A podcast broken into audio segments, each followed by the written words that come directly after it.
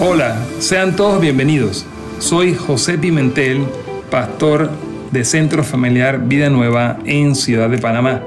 Te damos la bienvenida a nuestro podcast y espero que sea de bendición para tu vida. Disfrútalo. Amén. Gracias, mi querido esposo José. Póngase de pie conmigo un minuto, porque quiero que el Espíritu Santo tome control de este micrófono, pero también tome control de sus mentes, de sus corazones, de su atención y de todo lo que se va a mover aquí. Espíritu Santo, te honramos a ti, nuestro consolador, nuestro amigo, quien nos gobierna, Padre Santo. Te pedimos que gobiernes no solamente en este momento mi persona, sino el gobierno de todo este auditorio, de cada mente, cada corazón, cada persona aquí, Señor. Que nadie salga como entró. Te lo clamo en tu nombre, Jesús. Amén. Gracias. Puede tomar asiento. Saludamos a los que nos ven en redes. Me gusta cada vez que todos los domingos me meto a ver quiénes están conectados, así que saludamos a Carolina desde Colombia, Sara desde El Salvador. Tenemos gente que nos está viendo por todas las naciones. Perú. Y muchas veces no nos ponen, pongan en sus naciones, Uruguay. Gracias. En estos días conversaba con mi cuñada Gisela que su madre partió, eh, su, suegra perdió, perdón, partió a la presencia del Señor hace muy poco, menos de seis meses, y ella me decía, mi suegra era fan tuya y te escuchaba. Yo muy pocas veces escuché, la escuché, la conversé con ella y me llena de gran alegría saber que alguno de nuestros mensajes pudo haber llegado, penetrado en su corazón y esperamos verla en la presencia del Señor. Queremos esta mañana, cada vez que alguien se para aquí, sea José, mi madre, Roberto, los que han tocado este micrófono, siempre venimos con una intención. Aquí no se viene a improvisar, aquí se viene con intención. Y la intención es llevarlos a conclusiones, llevarlos a decisiones, llevarlos a través de las escrituras, a lo que de alguna manera nosotros hemos sido redarguidos o hemos sido tocados o hemos sido administrados. Y en esta mañana yo quiero hablarle de varios personajes bíblicos en las escrituras para llevarlos a un punto. Y quiero empezar con, los que no son tan bonitos y tan buenos. Quiero empezar con el faraón de Egipto. Y quiero ir a la palabra, ayúdenme audiovisuales, vamos a ir a Éxodo capítulo 8, versículo 8 y 15. Y así me los van poniendo, en la medida que puedan, me los van poniendo todos en el orden que les puse. Dice, entonces el faraón mandó a llamar a Moisés y a Aarón y le suplicó, ruegan al Señor que quite las ranas de mí y de mi gente. No dejaré salir a su pueblo para que, yo dejaré salir a su pueblo para que ofrezca sacrificios al Señor. ¿Me puedes ir poniendo el otro? Interesantemente, antes de, leer este, les quiero comentar, ustedes se saben la historia, ¿cuántos se saben la historia del el? ¿Hay alguien que no se la sepa aquí? ¿Verdad? ¿Todos se la saben o hay alguien que no se la sabe? Sin pena. Muy bien, aquí hay uno que no se la sabe, así está muy bien. ¿Hay alguien más? Bueno, rápidamente les digo, el pueblo de Israel fue llevado al cautiverio por 430 años. Y fue interesante porque Dios se lo anunció a Abraham antes de que Abraham tuviera hijos. Me encanta lo profético, porque Abraham no tenía ni un solo hijo, ya iba para los 100 años cuando Dios le dice, Abraham, tu pueblo, el que va a salir de tus entrañas, va a ser cautivo 400, más de 400 años. Hasta que la maldad de los amorreos llegue a un nivel que yo los voy a sacar. Imagínense. Y eso se cumplió tal cual. Y las palabras que Dios le dio a Abraham las repite Jesucristo en el Nuevo Testamento. Jesucristo menciona todos los evangelios, perdón, todos los libros del Antiguo Testamento, todos, incluyendo a Noé y Adán. Si tú no puedes creer en Adán y en Noé, no puedes creer en Jesucristo, porque Jesucristo los menciona. Habría que arrancar esas páginas de la palabra. Entonces, este pueblo fue llevado cautivo hebreos todos no se mezclaron. Yo creo que los egipcios no se querían mezclar con los, con los esclavos hebreos, tal vez uno que otro, pero en general se preservaron y no se preservaron tanto por su creencia, sino por un tema de, que eran sumamente una, eh, socialmente muy inferiores y no quisieron mezclarse con ellos. Y Dios escucha el clamor del pueblo y usa a un hombre, que es el hombre de Dios, llamado Moisés, para liberar a este pueblo. Y Moisés, en medio del desierto, Dios le aparece en una zarza y le dice, Moisés, quiero que vayas a liberar a mi pueblo. Moisés le te hablaba todo, no, yo no puedo, yo no voy a hablar con Faraón, Faraón es muy malo, no me van a hacer caso. Bueno, puso todas las excusas, Dios le dijo, va, va, y fue. Entonces, el Señor va y habla con Faraón. Y le dice, deja ir a mi pueblo, y que no, y que no, y que no. Y hubo muchas muchas señales prodigiosas y milagrosas. Hubo 10 plagas específicamente que fueron llevadas para que se moviera el corazón del faraón y el faraón no se movía. Pero yo lo que quiero que vean es la ambivalencia del faraón. Quiero que pongan atención a sus expresiones. Lo que leímos en antes, él dijo, sí, libéralos y yo los voy a, eh, eh, quítame la plaga y yo los dejo ir. Después dice, pero cuando el faraón vio que había alivio, se puso terco y se negó a escuchar a Moisés y a Aarón, tal como el Señor había dicho. ¿Cuándo se puso terco? Cuando había alivio. ¿Cuántos se identifican con Faraón aquí? A ver, álceme la mano. No, no, es que usted vea a Faraón allá, el duro de Faraón, y usted no es faraona ni nada por el estilo. Señores, ¿cuándo me pongo terco? Cuando hay alivio. Me puse terco. Cuando está bien, por favor, por favor, por favor. el milagro, no, ya. Se alivió.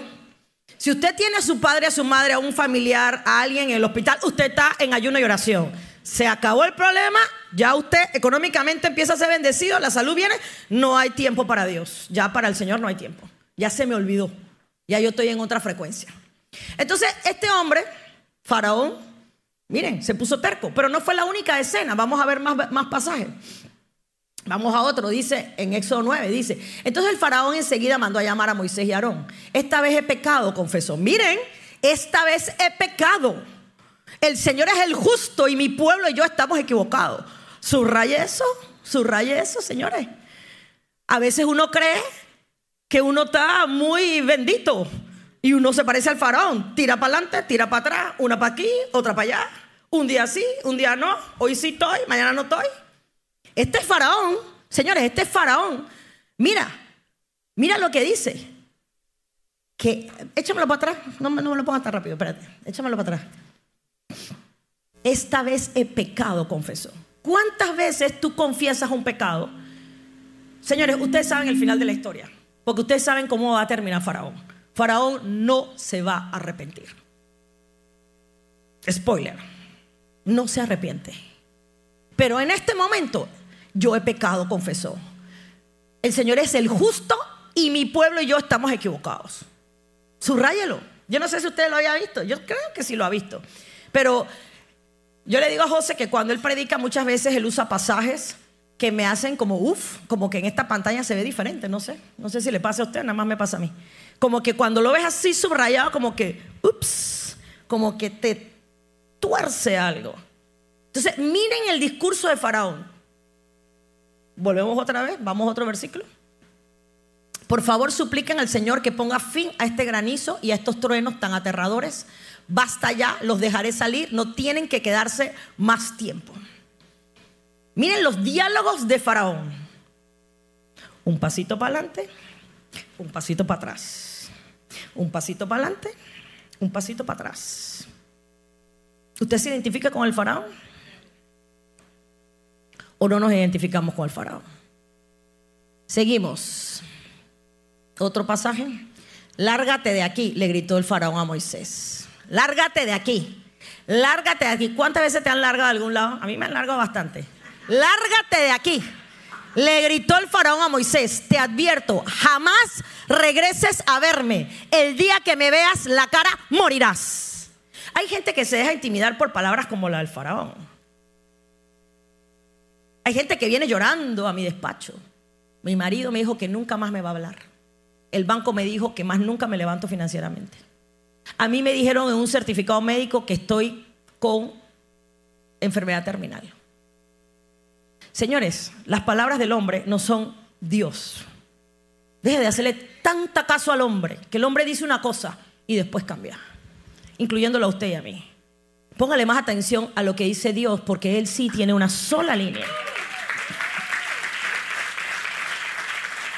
Somos muy intimidados por lo que le dijo un papá.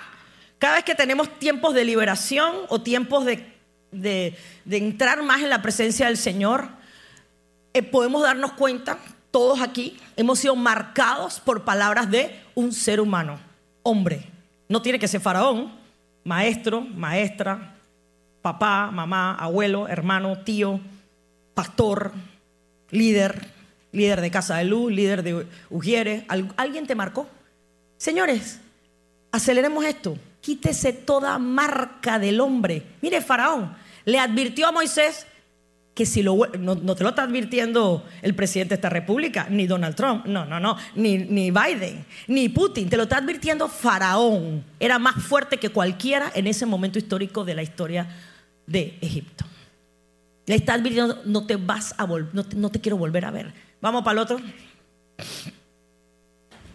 Esa noche el faraón mandó llamar a Moisés y Aarón. Todo esto está secuencial, todos estos versículos están en orden. Con mucho gusto después se los podemos dar para que usted lo... Oh, usted haga la tarea, búscalo y subrayelo. Usted agarra Éxodo 1 al 15 y ahí está todo. Dice, esa noche el faraón mandó a llamar a Moisés y a Aarón y les dijo a gritos, lárguense, váyanse, dejen en paz a mi pueblo, les ordeno. Y llévense a todos los demás israelitas con ustedes. Vayan y adoren al Señor como han pedido. Llévense sus rebaños y sus manadas como dijeron y márchense ya. Váyanse. Pero lo mejor del cuento, pero me bendicen al salir. Pero bendíganme al salir. ¿Usted había visto esto? ¿Ah?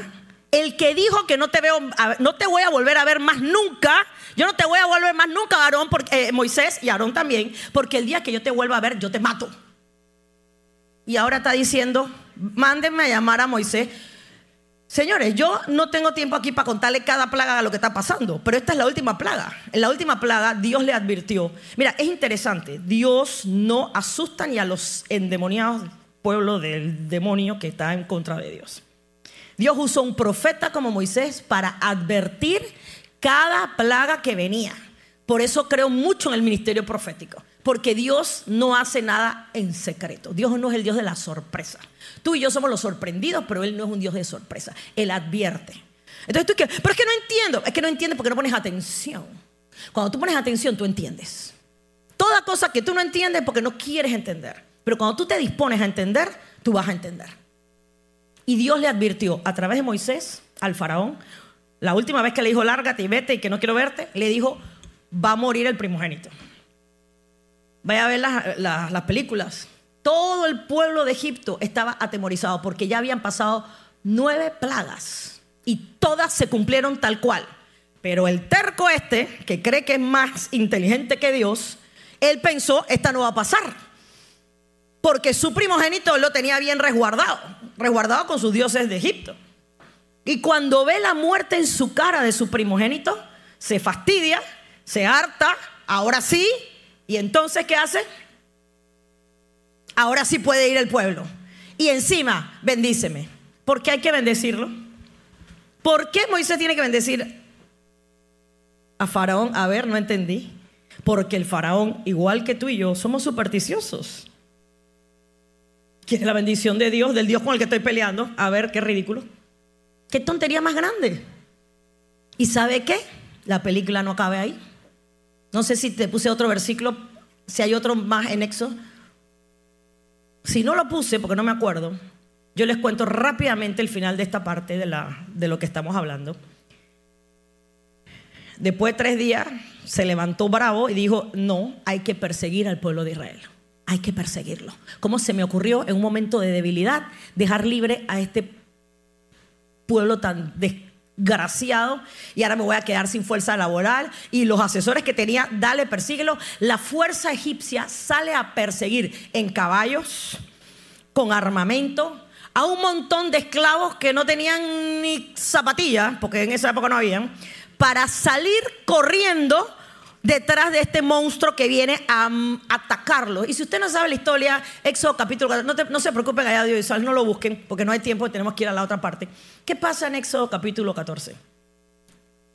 El pueblo quería linchar a Moisés. Lo quería linchar. Moisés, habían suficientes tumbas en Egipto para morir, para ir a morir. Oye, pero qué partida cobarde esos judíos. ¿ah? O sea, ¿tú quieres morir esclavo? En vez de intentar morir ahogado en el río, por lo menos saliste tres días de libertad. ¿Cómo somos igualitos que el pueblo de Israel? ¿O no? Y empiezan a cacarear y a fastidiar a Moisés, que para qué los liberó. Porque te desesperas, porque no ves. Familia, tenemos que empezar a ver en el espíritu, no en la carne. Todo lo queremos ver así. No, es en el espíritu, no es en la carne. Y la triste historia de Faraón es que todo su ejército sucumbió en el mar. Y yo lo que quiero recalcar es que Faraón no cambió ni se arrepintió. Faraón no tenemos ninguna base bíblica que él echó para atrás. Él midió fuerzas con Dios hasta el último instante y el último momento de su gobierno con referencia a Israel. El Señor sí le dijo al pueblo de Israel, estos egipcios no los vas a volver a ver, no los vas a volver a ver. Y ustedes saben el tremendo testimonio, aquí para los dos que no se saben la historia, les cuento que Moisés ora y el mar se abre. Para muchos escépticos eso no fue así. Pero ninguno de esos escépticos puede explicar cómo la fuerza laboral, que es histórica del pueblo de Israel que estaba bajo cautiverio, fue liberada. Y estamos hablando de más de medio millón de hombres. Eso no lo saben explicar. Y los judíos tienen su historia. Y en su historia fue el Señor que los liberó de la mano del faraón, que estaba completamente cerrada completamente terco. Familia, no seamos como Faraón. Terco probando fuerza. Él vio con sus propios ojos, porque como buen comandante, vaya al público primero, ¿verdad? En vez de ir de primerito él que lo hubiera tragado al agua. Él no se fue. Pero él pudo ver cómo no quedó un egipcio vivo que entró en ese mar. Su terco corazón, ¿usted cree que se arrepintió? ¿Usted qué cree que cambió? Se lo dejamos de tarea para cuando llegue al cielo. Vamos con nuestro otro personaje. Vamos con otro personaje porque yo quiero que vean ciertos personajes. Y vamos a ir a otro que está en el libro de Daniel. Otro tiburón grande llamado Nabucodonosor. ¿Quién es Nabucodonosor? A ver, un buen estudiante por aquí. ¿Quién es? El rey de Babilonia. Señores, esto no es historia bíblica, esto es historia mundial. Métase en Wikipedia hoy y confirme quién era Nabucodonosor quién fue el imperio babilónico. El imperio, el primer imperio mundial. Porque Egipto no se le considera un imperio mundial. Egipto se considera un imperio, pero no mundial. Los ¿Aló? ¿Aló? se apagó solito. Los asirios fueron un gran imperio, pero no se le consideró un mundial tampoco. Babilonia sí, porque gobernó todo el mundo que existía. Veamos a Nabucodonosor. Dice, pero el rey respondió a los astrólogos, les digo esto en serio, si no me dicen lo que soñé y lo que significa, los haré despedazar y convertiré sus casas en un montón de escombros. Orden de, este está peor que el faraón, el faraón era más, más negociable, este estaba más rígido. Imagínate tú que ahora yo tengo que descubrirle a Ángeles el sueño que tuvo anoche, interpretárselo, porque yo puedo interpretar si ella me lo cuenta, tipo José, el de allá de Egipto. Pero que yo te diga que soñaste, eso está, heavy. Y si no, ustedes están todos despedidos, astrólogos de porquería que no sirven para nada. Pero aparecieron cuatro. En antes estaba viendo Alan, Cristian, Adrián, Juanqui. ¿Pueden subir un momentito? Pueden subir, porque es que a veces la gente entiende más con ejemplos físicos. Habían cuatro jovencitos como estos, así bien puestos, dice la Biblia, que eran bien guapos, ¿verdad? Mírenlo, mírenlo, mírenlo. Miren eso. Bueno, así era. Vamos, que Daniel es Juanqui porque está hoy de cumpleaños, 21 años Juanqui. Él es Daniel. Vamos a poner, venga para acá. ¿Verdad? Este es Daniel. ¿Cómo que? Mesa. A ver. Sadrach, Mesac y Abednego. Sadrach, Mesac y Abednego. Sadrach, Mesac y Abednego. Daniel. ¿Ok? ¿La agarraron? Bien. Estos cuatro representan lo que es gente que está alineada y va a hablar con gente desalineada. Y profetizo a los cuatro para que se vayan preparando. Porque Dios quiere usar gente joven que sea entendida en la palabra, en los tiempos para hablar a gente como este gorila llamado Nabucodonosor. Porque quiere que le interpretes el sueño. Entonces resulta que Juanqui agarra a los tres y se meten en oración y se meten a buscar el rostro de Dios y se meten a pedirle al Espíritu Santo les dé revelación, ¿verdad? Póngase ahí de rodillas y póngase a orar el resto del culto, se quedan ahí. Para que todo lo que tenga que Que todo lo que tenga que fluir, fluya para estas No, en serio, póngase a orar de verdad. Ninguno de ellos tiene 30 años. Y dice la palabra que eran gente joven, gente apartada para el Señor. Tienen algo en común. Los busqué porque los cuatro son bien altos, ¿no? Si se dieron cuenta. Dije, mmm, digo, Señor, a ver quién, los cuatro. Está, Juanjo no está aquí, los más altos. Tal vez hay más altos que ellos, pero creo que son los que están más cerquita por aquí, ¿verdad? Así que, Adrián, Dios tiene palabra para ti. Él te quiere usar poderosamente. ¿Para llegar a dónde? A hombres como Nabucodonosor. Señor, usa Adrián para llegar a hombres como Nabucodonosor. Y el Señor me dice para ti, Juanqui Daniel, que Él quiere que tú ministres a hombres como ellos. El enemigo ayer quiso fastidiarte y quiere fastidiar hoy tu cumpleaños, pero el Espíritu Santo me dice que no le hagas caso a la voz de Faraón. Celebra hoy como nunca antes tu vida. 21 años en otros países es la mayoría de edad. Y el Señor te dice, te voy a usar para, para llevar a hombres como Sadrach, Mesach y Abednego para cambiar la historia de las naciones. Alan, eres el más pequeño en edad, pero eres altamente estimado por el Señor. Y el Señor quiere gente como tú, con pureza de alma, espíritu y cuerpo, para hacer estragos en las naciones de la tierra. No permitas, Adrián, no permitas que la voz de Satanás te confunda. No lo permitas, porque Él tiene planes tremendos que te van a sorprender a ti, a tu familia y a esta casa. Y así mismo, Cristian, oh, el Señor te va a dar una unción tan fresca y tan poderosa. Te va a dar un don de la palabra para callarle la boca a tanta gente que se ha levantado para ofender su nombre. Y Dios te levanta como un poderoso gigante para callar voces mentirosas de Satanás. En el nombre de Cristo Jesús. Aleluya, aleluya. Pueden sentarse, no lo bajas aquí, no voy a hacer la maldad. Pueden ir a sentarse. Esto es para que pongan atención, para que se despierten. Todas las que estaban dormidas se despiertan, ¿verdad? Hay hombres guapos en la casa. Los cuatro están solteros. Los cuatro están solteros. No estoy vendiendo a nadie, estoy informando solamente, para que sepan. Seguimos con Nabucodonosor. Dice que entonces el rey Nabucodonosor se postró ante Daniel y rindió culto y mandó al pueblo que ofreciera sacrificios y quemara incienso dulce frente a Daniel. Pausa. Acuérdense que Daniel se metió en la presencia del Señor y le reveló a Nabucodonosor todo el sueño. El sueño era impresionante. El sueño tenía que ver con el futuro que se cumplió tal cual. Era una estatua que tenía la cabeza de oro, aquí el, el pecho de bronce. Esto de plata y abajo de hierro. Y eso yo no me voy a meter por ahí porque eso es una prédica solita. La cosa fue que como Daniel pudo, gracias a sus tres amigos en oración, se metieron en, en, la presencia del Señor. Ellos estaban ya alineados. Pasaporte listo, maleta lista, todo listo. Ellos no fueron de que, bueno, vamos a entrar al SEA para ver que no, no, no, ya no hay tiempo de SEA. Sorry, ya estamos contra el tiempo. En la orden del Nabucodonosor es, si mañana no me revelan eso, es más, era hoy, pero Daniel pidió, dame chance hasta mañana, déjame meterme con Dios por lo menos.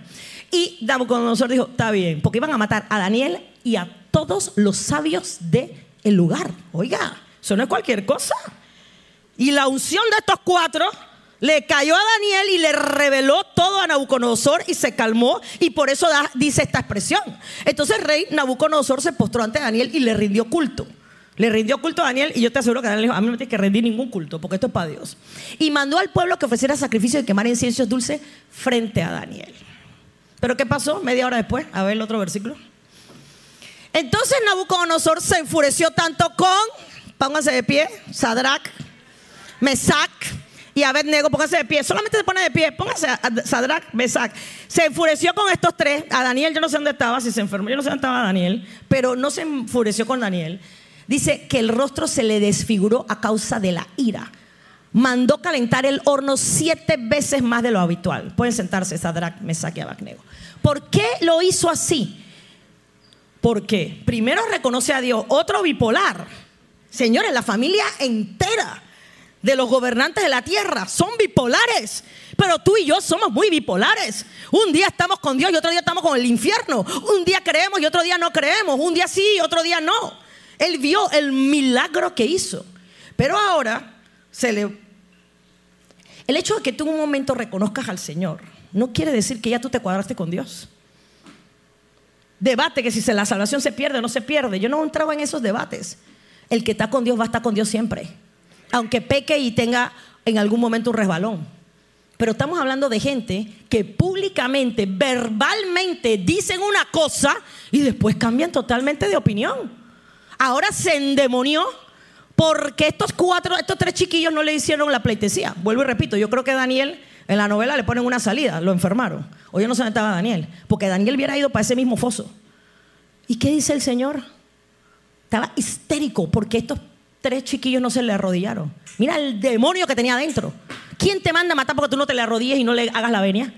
Señores, hay gente que pierde matrimonio porque usted no le hace la venia al marido o al revés. Tú pierdes trabajo porque no le haces la venia al marido. Usted es de la gente que vota gente porque no le hacen la venia. Usted es de la gente que se pelea con la gente porque no le hacen la venia. Porque si usted es de ese tipo de gente, se parece a Nabucodonosor. Agárrela. Que manda a calentar el horno para matarlos. Pero como Dios es grande y estos tres chiquillos se metieron con Dios, así que pilas, métanse con Dios. ¿Qué pasó? Entonces ordenó que algunos de los hombres más fuertes de su ejército ataran a Sadrach, Mesach y Abednego y los arrojaran al horno ardiente. ¿Y qué pasó? Entonces Nabucodonosor dijo, otro bipolar. Alabado sea el Dios de Sadrach, Mesat y Abednego. Envió a su ángel para rescatar a sus siervos que confiaron en él, desafiaron el mandato del rey y estuvieron dispuestos a morir en lugar de servir o rendir culto a otro Dios que no fuera su propio Dios. Un aplauso para Sadrach, Abednego, Daniel. Ellos no eran unos viejos, eran unos pelados como estos cuatro que les puse al frente. Gente menor de 30 años. No sé cuántos años tenían esos muchachos en este momento, pero no eran gente avanzada de edad. Y dijeron, no nos doblamos frente a Faraón. No vamos a renunciar. Había firmeza en sus corazones. En cambio, el otro loco de Nabucodonosor tira para adelante, tira para atrás, un, un día sí, un día no. Señores, tenemos que despojarnos de tanta fluctuación. La fluctuación nos tiene muy mal. Tú tienes que llegar en tu corazón a convicciones. El sí sea sí y el no sea no. Hoy en día tenemos 45.827 abogados y no sé cuántas notarías para poder confirmar un sí o no y se roban unas elecciones. Porque tu sí no es sí y tu no no es no. Y los hijos de Dios no tenemos palabra. Si te digo que es así, es porque es así. Y si te digo que no es así, es porque no es así. La fluctuación interna nos acaba. Pero seguimos con la historia, Nabucodonosor. Otro más. Aquí quedó quieto, ya, esto es lo máximo. Pasaron los años, pasó el tiempo. Vamos al otro de Daniel. Dice, pasó mucho más tiempo, donde Daniel, había pasado ya mucho tiempo, donde Daniel le dice, rey Nabucodonosor, por favor, acepte mi consejo, deje de pecar y haga lo correcto. Apártese de su perverso pasado y sea compasivo con los pobres, quizás entonces pueda seguir prosperando. Yo estoy haciendo todo en narrativo. Ya él vio el milagro, el primer milagro del sueño revelado. El segundo milagro ve a estos hombres salir del fuego ileso. Pero ¿cómo está? Está todo, enredado.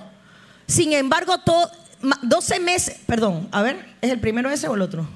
Sin embargo, todas estas cosas le ocurrieron al rey Nabucodonosor. 12 meses más tarde, el rey caminando sobre la terraza del Palacio Real en Babilonia, y mientras contemplaba la ciudad dijo, miren esta grandiosa ciudad de Babilonia. Edifiqué esta hermosa ciudad con mi, con mi gran poder para que fuera mi residencia real a fin de desplegar mi esplendor majestuoso.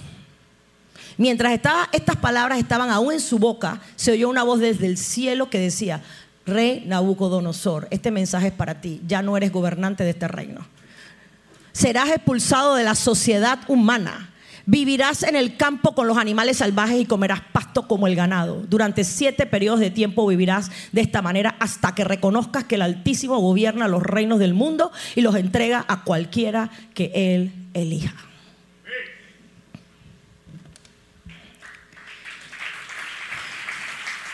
Dice que en ese mismo momento se cumplió la sentencia. Nabucodonosor fue expulsado de la sociedad humana, comió pasto como el ganado y mojó el rocío del cielo. Vivió de esa manera hasta que el pelo le creció tan largo como las plumas de las águilas y las uñas como las garras de una ave. Y ahora es, hubo más. Yo no tengo tiempo para leer todos los versículos, pero Nabucodonosor fue humillado y milagrosamente su hijo no le quitó el reino, porque su hijo históricamente vemos que tuvo un toque de Dios gracias a Daniel y a sus cuatro amigos, a sus tres amigos. Porque si no lo hubieran quitado. Pero Dios estaba tratando con Nabucodonosor. Dios trató con él. Muchas veces Dios está tratando contigo y conmigo y estamos preocupados, pero ¿por qué? Es que yo diezmo, yo no falta a la iglesia, yo no. Pero tu corazón está ensoberbecido Dios tiene que tratar contigo. Y vas a pasar mucha prueba hasta que te alinees. A veces no entendemos los tratos del Señor. Dios está tratando contigo y conmigo. Y necesitamos la perfección del Espíritu pero podemos aprender de estos hombres y no ser como ellos. Miren el final de la historia de Nabucodonosor. Dice, ahora yo, Nabucodonosor, alabo, glorifico y doy honra al Rey del cielo. Todos sus actos son justos y verdaderos y es capaz de humillar al soberbio. Este fue el final de la historia. Este es el final de ese capítulo de Daniel. Ese es Nabucodonosor y esos son sus guerreros. Arioc y no me acuerdo el otro. La Biblia lo dice. Dice la historia que finalmente el rey que destruyó Jerusalén, que destruyó el templo, bíblicamente tuvo una conversión o un arrepentimiento. ¿Ven que son dos historias diferentes? Era más maluco que Faraón, pareciera, pareciera hasta que Faraón era amigo de Moisés, pero pareciera que este hombre sí se arrepintió y que hubo un cambio. Pero mira todo el trato de Dios. Y mira cómo tira para adelante y cómo tira para atrás. Hay gente que me viene y dice, no, es que este hombre es de Dios. ¿Por qué? Porque confesó con su boca que Jesucristo es el Señor, ¿sí? ¿Y sus actos qué dice? Señora, no se engañe, no se engañe. Ustedes muchas veces, nosotros todos, queremos empujar cosas. Tú eres talla 8, hey, el 7 y medio te queda apretado y el 8 y medio te queda grande. ¿Qué quiere decir eso? No torzamos la verdad. La ausencia de la verdad es la que trae problemas. Cuando la verdad habita en ti, todo se resuelve pero muchas veces amamos la mentira más que la verdad. La verdad es transformadora, así me duele hasta el tuétano. Con la verdad podemos cambiar muchas cosas, con la mentira nos engañamos a nosotros mismos. Estos dos personajes tenían un bailecito que tienen muchos aquí y que no terminamos de definir y por eso no avanzamos. Yo quiero que vean mi último personaje. Vamos al Nuevo Testamento. Vamos al Nuevo Testamento y este personaje es nada menos que el que todos ustedes acaban de tratar en Casa de Luz, el gran Pilatos. Pilatos le dijo, entonces eres un rey. Jesús contesta, tú dices que yo soy un rey. En realidad yo nací y vine al mundo para dar testimonio de la verdad. Todos los que aman la verdad reconocen que lo que digo es cierto. ¿Qué es la verdad? preguntó Pilato. Entonces salió de nuevo donde estaba el pueblo y dijo, este hombre no es culpable de ningún delito. Tú sabes que hay lugares donde tienen a San Pilato. Creo que España es un lugar, ¿cierto? Yo escuché en un, he escuchado donde en lugares en España, en Roma, creen que Pilato llegó a ser un santo. ¿Por qué? Porque Pilato no veía culpa en el Señor Jesucristo. Pero ustedes tienen la costumbre de pedirme cada año que ponga en libertad a un preso durante la Pascua. ¿Quieren que dejen libertad a ese rey de los judíos? Pero ellos contestaron a gritos, no, a ese hombre no, queremos a Barrabás. ¿Y qué pasó? ¿Qué pasó? Dice que Pilato volvió a salir y le dijo al pueblo, ahora lo voy a traer, pero que quede bien claro que yo no lo encuentro culpable de nada ese le quede bien claro, sí, déjamelo aquí, pero quiero recalcar, ese que quede bien claro, muchos de ustedes, muchos de nosotros, nos engañamos con voces de personas que dicen que quede bien claro que yo no lo hallo culpable, que quede bien claro que para mí él es inocente. Pilato volvió a salir y dijo al pueblo, ahora lo voy a traer, perdón, sigue el otro, el otro versículo. Entonces Pilato les entregó a Jesús para que lo crucifiquen. Así que se llevaron a Jesús. ¿Cuál fue la conclusión de Pilato? ¿Cuál es, cómo usted califica a Pilato?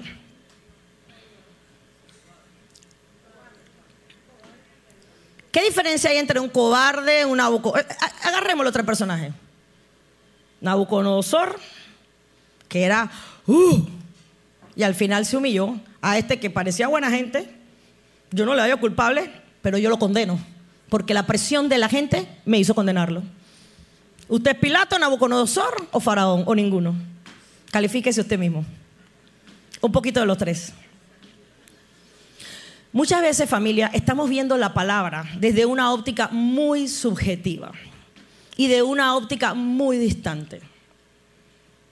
Quise traer en esta mañana los argumentos bíblicos de estos tres hombres.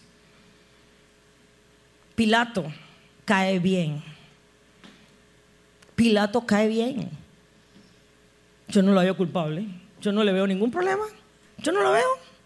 Yo no sé, este tipo no ha hecho nada. Tíralo para Herodes, tíralo para acá. Herodes no se mete con él. Pero el vulgo estaba decidido, crucifíquenlo. Familia, tú y yo tenemos que salir de aquí con dos palabras. O sálvalo o crucifícalo. El Señor dice claramente en su palabra, el que no es conmigo es contra mí. Aquí no hay punto medio. No, es que yo no quiero volverme fanático. Yo tampoco. Yo no quiero ser fanático. Y la palabra fanático está muy prostituida y mal entendida y enredada. Y tal vez sí es lo que quiere decir la palabra fanático. Pero tú y yo tenemos que entender que lo que no podemos ser es frío o caliente.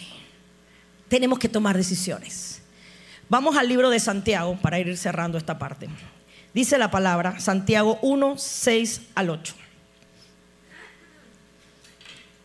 Dice, cuando se la pidan, lo que vayas a pedir, asegúrense de que su fe sea solamente en Dios y no duden.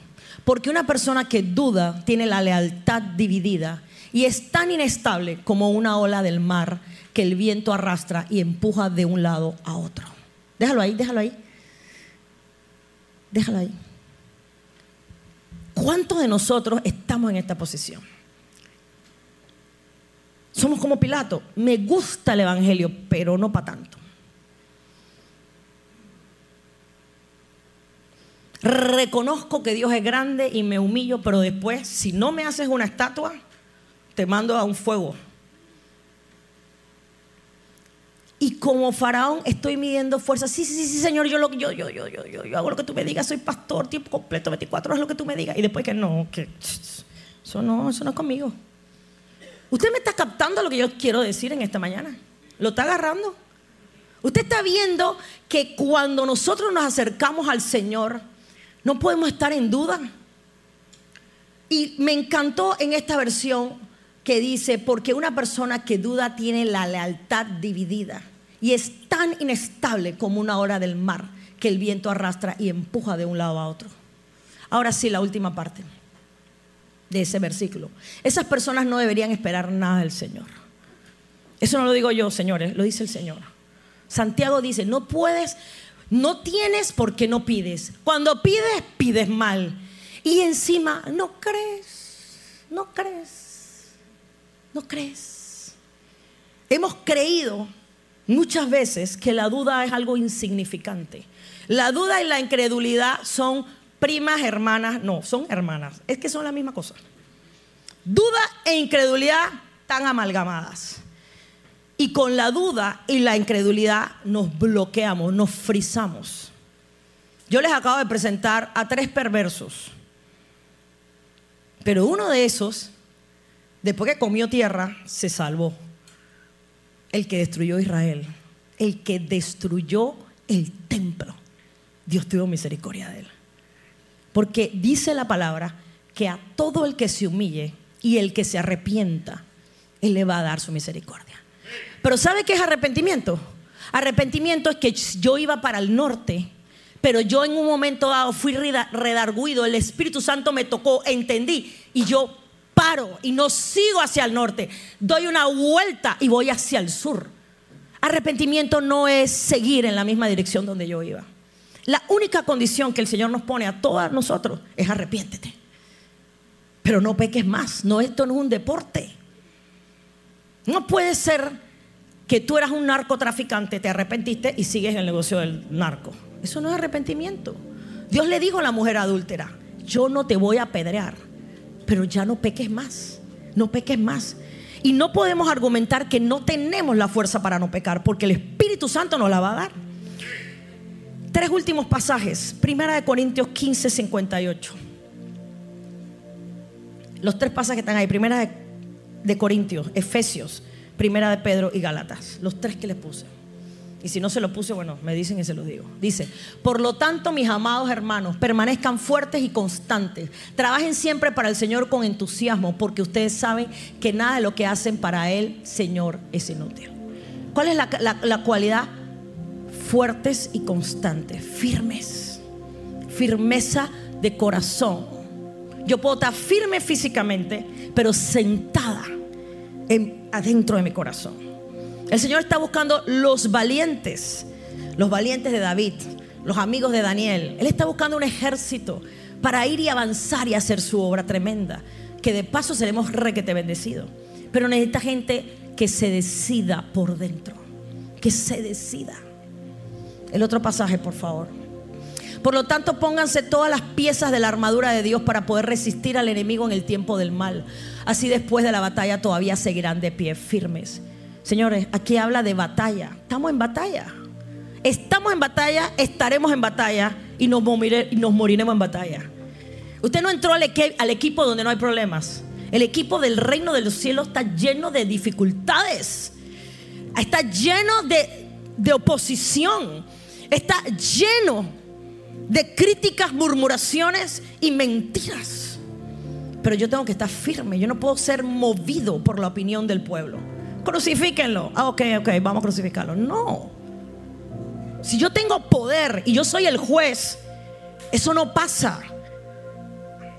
Y si me mata, que me maten, dijo la reina Esther.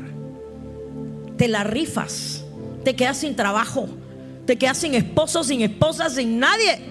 Pero no vas a flaquear frente a la adversidad y a la dificultad. Dice que en su bondad Dios los llamó a ustedes a que participen de su gloria eterna por medio de Cristo Jesús. Entonces después de que hayan sufrido un poco de tiempo, Él los restaurará, los sostendrá, los fortalecerá y los afirmará sobre un fundamento sólido. ¿Quién es ese fundamento sólido? Es Cristo. ¿A dónde estamos sentados? Estamos sentados en lugares celestiales donde Él es nuestro Señor y Salvador. Por lo tanto, Cristo en verdad nos ha liberado. Ahora asegúrense de permanecer libres y no se esclavicen de nuevo a la ley. Póngase de pie familia, póngase de pie. Yo quiero que en esta mañana usted tome decisiones. Cada vez que a mí me den este micrófono, créame, yo me pongo en ayuno, en oración, a buscar qué necesita este pueblo de Centro Familiar Vida Nueva. ¿Qué necesito yo como persona? ¿Qué necesita mi familia? Tú quieres que Dios te dé un hombre de Dios. Tú quieres que Dios te dé un yerno, una nuera, unos nietos del Espíritu. Pero tú, en tu corazón, está tu lealtad está dividida. Tú quieres pla- plata, fama y fortuna. Decídete, ¿qué quieres? ¿Quieres un hombre de Dios o quieres plata, fama y fortuna? No, no, a veces se tendrán todas, a veces no. Pero tú tienes que tomar decisiones. Yo le hago una pregunta. ¿A cuál de todas las oraciones va a escuchar el Señor? José y yo somos una pareja. Y yo estoy orando por unos nietos, estoy orando por otro yerno. Entonces, José, Señor, quiero esto y Tere quiere este. ¿A cuál de las dos no va a hacer caso? ¿Mm? Elisa y Juan Carlos, Jorgito y Verónica, cada uno de los que está aquí. Dos padres orando por sus propios hijos. ¿Tú crees que Dios es bipolar? Dios no es bipolar. Tenemos que ponernos en acuerdo. ¿Usted sabe el poder del acuerdo? El poder del acuerdo es grande. Por eso dice la palabra en la oración clave que es el Padre nuestro. Señor, hágase tu voluntad en la tierra como en el cielo. El Señor nada más tiene una voluntad, no tiene dos. Él tiene una perfecta voluntad para ti para mí. O quiere que yo esté en Panamá en este momento o quiere que yo esté en Argentina. Si Él quiere que yo esté en Panamá, ¿qué hago en Argentina? Y si quiere que esté en Argentina, ¿qué hago en Panamá? Él no tiene tres maridos para ti, tiene uno. Él no tiene tres esposas, tiene una. ¿Cuál es la perfecta voluntad? No se confunda. No permita que Satanás lo viva confundiendo. Mi esposo me enseñó hace muchos años y me quedó claro. La revelación es para los hijos de Dios y la confusión es para sus enemigos. Tú y yo vivimos confundidos, para la derecha o para la izquierda, para el norte o para el sur. ¿Hago este negocio o hago el otro negocio? ¿Me caso con A o me caso con B? ¿Meto en la escuela A o en la escuela B? ¿Cojo la carrera A o la carrera C? Yo le decía a Marta, Marta, el futuro de tu vida no está en las manos de un psicólogo, de un psiquiatra, ni de un doctor. Está en tu vida, en ti está tu mano. Decídete qué es lo que quieres. ¿Quieres servir al Señor o quieres servir a Mamón? ¿Quieres ser una mujer que impacta el reino de los cielos o quieres ser una persona que tenga fama y fortuna? Alejandro, ¿qué quiere? ¿Qué quiere Alejandro? ¿Quiere que lo aplaudan o quiere honrar a Dios? Cuando tú decides por el Señor, lo demás se va a alinear. Puede ser que haya fama y fortuna. Para el rey David hubo fama, fortuna y mujeres. Demasiadas. Que le costaron mucho. Para Daniel hubo glamour. Él trabajó en el palacio todo el tiempo, pero le costó salir de su tierra. Pero él estuvo intachable. Pero para Pedro y para Juan y para Pablo le tocó cárcel. No negocie con Dios. ¿Qué me vas a dar? Y después veo si me meto. No, no, así no funciona en el reino de los cielos. Así no funciona familia. Primero decido por Él y después lo demás vendrá para ayudar. Yo le digo sí a Él y si me toca cárcel, cárcel será. Pero un corazón dividido no será prosperado. El Señor quiere prosperarte, el Señor quiere bendecirte, pero necesitas tomar decisiones. Y el reino, yo no vengo a engañarte ni a mentirte, no es fácil, pero con la ayuda de Él todo es posible. Todo lo puedo en Cristo que me fortalece. Todo. Todo. Yo quiero que ahí cierra tus ojos mientras el pastor ministra y la adoración ministra. Cierra tus ojos y toma hoy decisiones. Amén. Gracias. Gracias, Señor.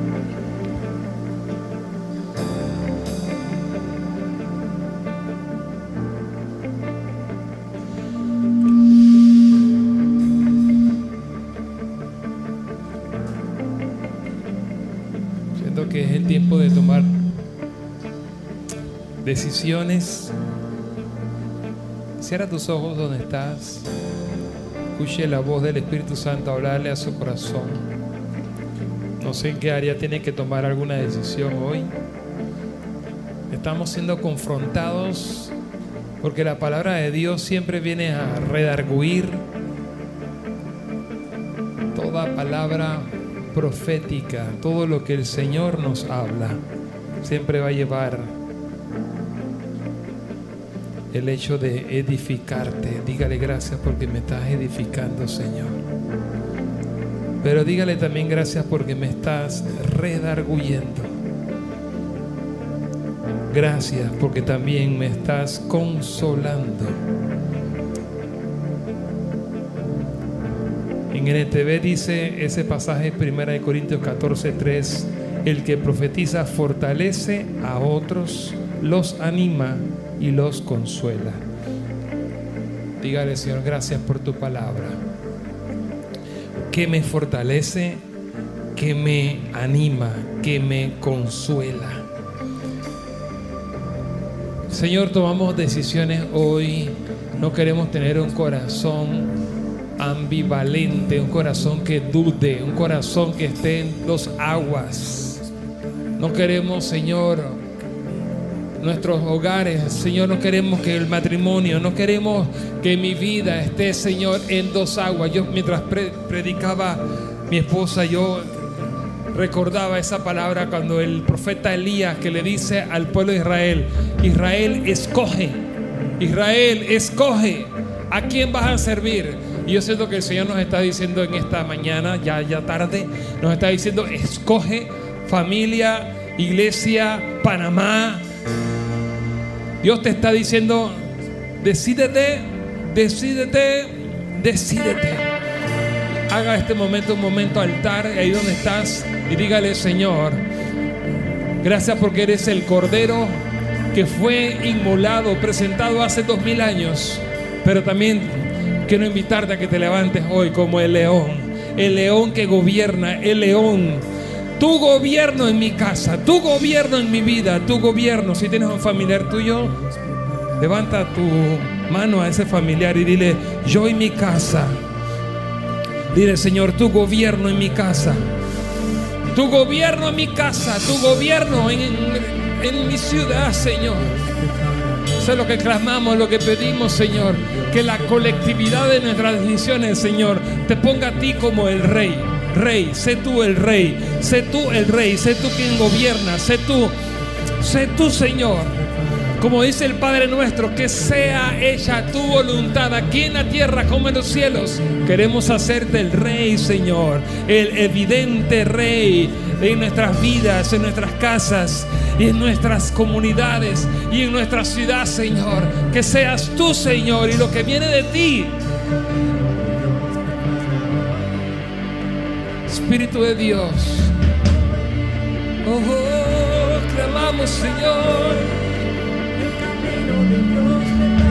Levántate. El camino de Dios prepara hoy. El camino de Dios prepara hoy. El camino de Dios prepara hoy.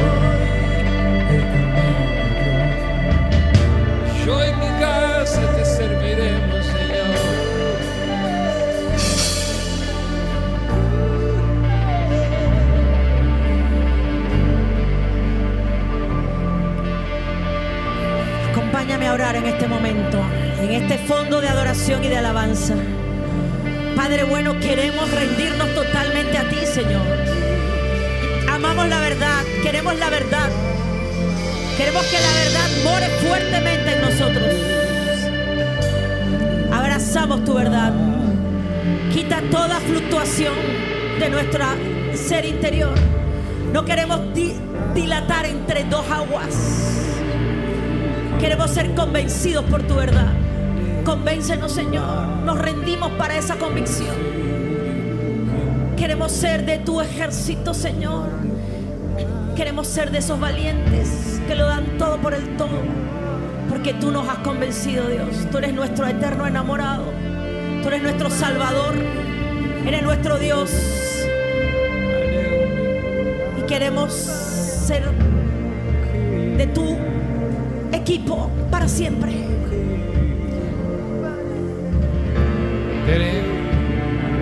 Recibimos esta palabra. ¿Cuántos reciben esta palabra hoy? Pero siento decirte una cosa. Ha habido lucha y oposición para esta palabra. Fíjate que mientras fui a buscar una, una botella para buscar, me fui atrás a ver algunas cosas y me corté profundo aquí. Nunca me había pasado, me explotó una, una botella.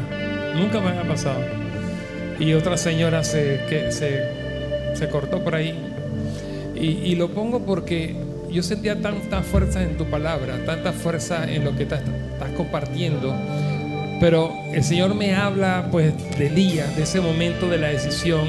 Y eso fue, hubo una violencia, se requirió una violencia. Y siento esa palabra fuerte. Que nada va a pasar en ti, en tu casa, si tú no eres violento. Alguien que pueda decir conmigo violencia. Hay un pasaje que dice, dígalo fuerte, violencia. ¿Sabes qué dice un pasaje y un principio en la Biblia? El reino de Dios sufre violencia. Hay cosas y hay decisiones que tienen que ser violentas. Nadie puede dejar, perdóname el ejemplo este, nadie puede dejar a otra mujer que no es la suya. Yo estoy con mi esposa aquí y nadie puede dejar a esa otra con decisiones suaves. ¿Ah? Tiene que ser una decisión violenta. O yo no puedo perdonar a nadie, decir, bueno, la verdad no siento perdonar. Jamás vas a tener deseos de perdonar. Pero siento que el Espíritu Santo quiere que tomes hoy decisiones con violencia. Obviamente con la violencia de Dios estoy hablando, ¿no? Entendidos. Estoy hablando de tomar decisiones de violencia. Quiero que termines orando, Tere.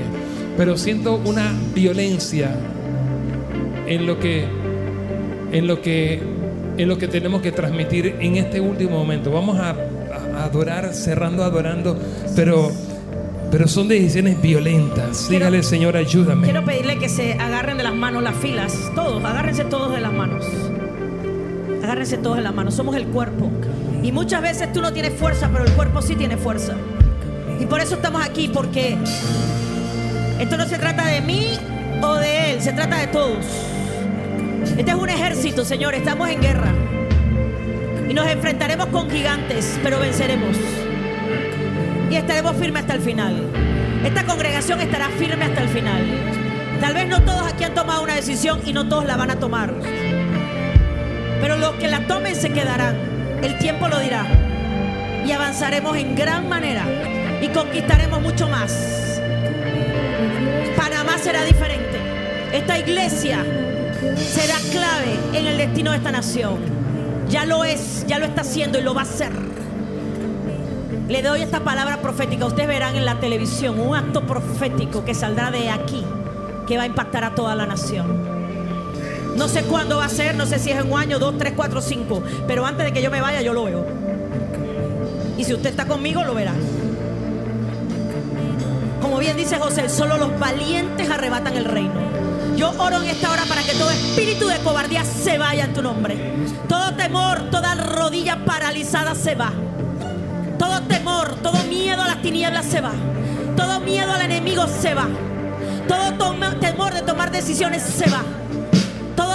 Todo demonio mentiroso se va. Yo oro en esta hora por los cabezas de hogar. Deje de tenerle miedo a su esposa.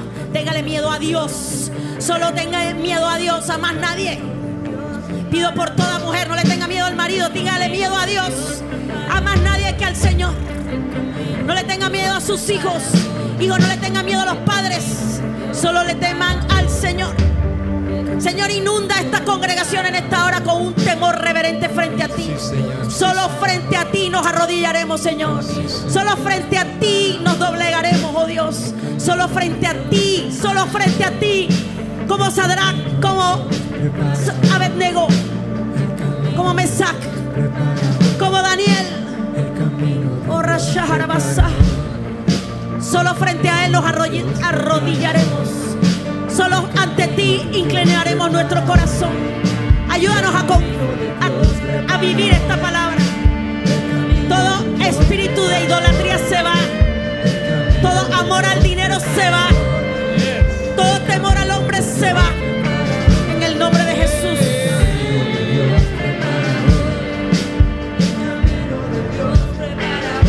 Señor, eres el Dios de Abraham, de Isaac y de Jacob. Y nosotros decidimos con violencia creerte. Creerte, eres un Dios de pacto. Eres un Dios de pacto que no miente. Por eso, Señor, tomamos decisiones con violencia en esta hora. Deja que el Espíritu Santo te ministre.